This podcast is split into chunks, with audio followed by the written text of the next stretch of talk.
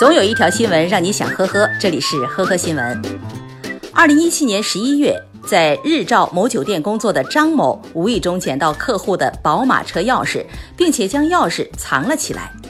二零一八年三月，他因在网上扬言实施爆炸被刑拘，也因此丢掉了工作。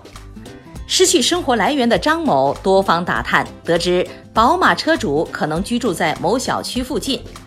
接下来的日子，张某没事儿就去该小区附近转悠，看到宝马车就按一下钥匙。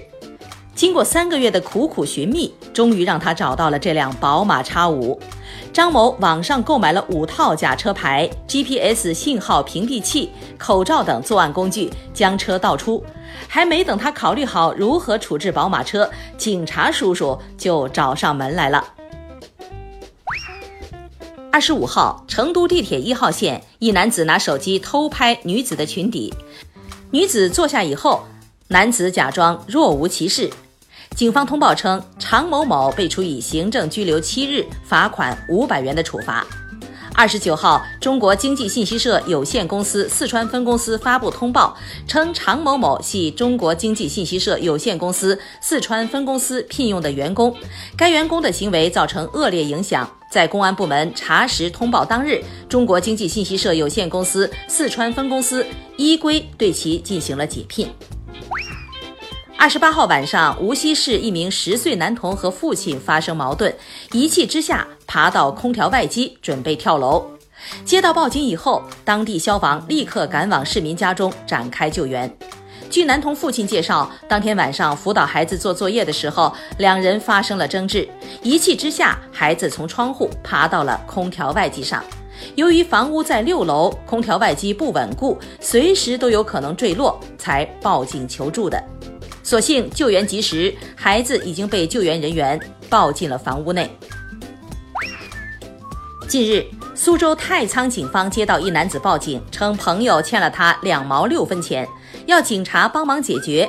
在被告知经济纠纷需要向法院起诉后，男子竟然在一小时内打了四十多次幺幺零，并言语挑衅：“今天晚上我到你那里喝口茶。”随后，民警找到该男子，将其带到派出所约束至醒酒。最终，男子因寻衅滋事被拘留五天。五月以来，杭州市公安局西湖分局翠苑派出所陆续接到多名报警，称自己在古翠路一公共厕所内遭变态偷拍。报警人全部为男性，案发时间多为晚上。从作案手法看，嫌疑人应为同一人。办案警组连续排查一周后，最终锁定了一名瘦小的年轻男子。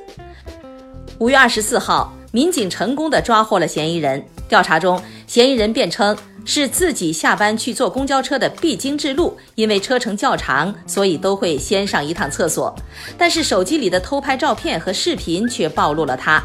他承认自己偷拍男性上厕所可以得到情绪宣泄。因偷窥他人隐私，被公安机关依法处以行政拘留七日的处罚。感谢收听今天的呵呵新闻，明天再见。本节目由喜马拉雅和封面新闻联合播出。